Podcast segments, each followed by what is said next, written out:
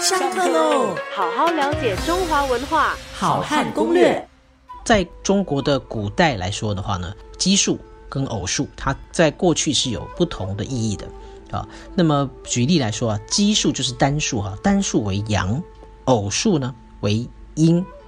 好，那么通常呢，奇数呢也被称之为奇数啊，就是奇怪的奇那个字哈。这个一字多音，它可以读成奇啊。那奇者吉也啊，因为这个字的古音它其实就是读成这个吉，谐音跟吉祥的吉是一样的，所以奇数为阳，偶数为阴啊。那么各位有听过九五之尊吗？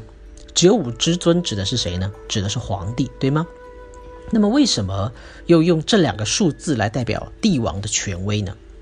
啊，我们先讲一下这个九，以数字来说的话呢，古人认为呢，天地间呢最大的、最极的数字的极限就是哪个字呢？就是九啊，所以最了不起的、最伟大的啊皇帝呢，就要用九这个字，九可以代表帝王。那五为什么也可以呢？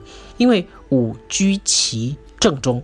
啊，那么也代表的是一个什么意意义呢？代表的是这个呃天地之间呢，就是刚刚讲九是代表最崇高，那么呃五呢代表的是最丰盛、最丰富。为什么呢？因为五啊，呃可以这样说，可以从这个呃甲骨文来来讲哈，它是这样子的哈。各位想象，就是我们现在写英文的那个 x，好，那个 x 呢上方把它画一横，下方也画一横，啊。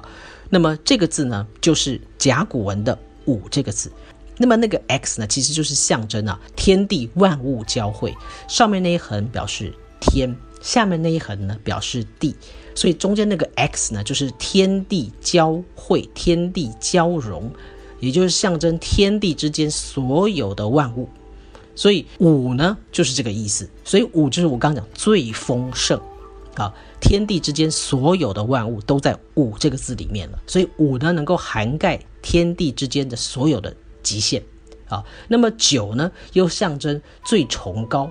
啊，所以呢九五之尊就用来代表皇帝、代表帝王的权威，它是最崇高，也是最丰盛。这天地之间一切的东西都属于他的。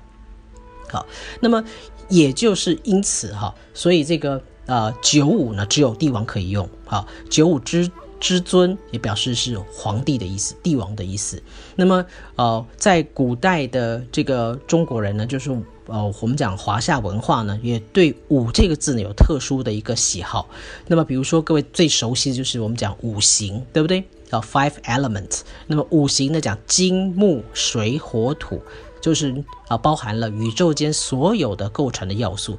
五行之外哈，比如说还有什么？还有包括这个五魁。五魁是什么意思？就古代啊，我们说这个科举取士啊，这个考什么呢？考五经啊，诗书易礼跟春秋。诗书易礼春秋，这是五本就最重要的经书。那么你考了第一名，那么就叫做五魁首啊，就简称为五魁啊。当然还有什么？还有包括这个我们讲。过去讲天地君亲师啊，就是是我们讲三纲五常啊，那么五种最重要的伦常关系，那么也是称之也是用五来代表啊，就是天地，然后呢国君、父母双亲跟老师，天地君亲师啊，那么啊五味杂陈，对不对？五种滋味啊，佛教也讲呢五体投地，我们对现在讲说我对你佩服的五体投地。佛教里面呢，这是最恭敬的一种行礼的仪式啊，这是佩服到了极点哈。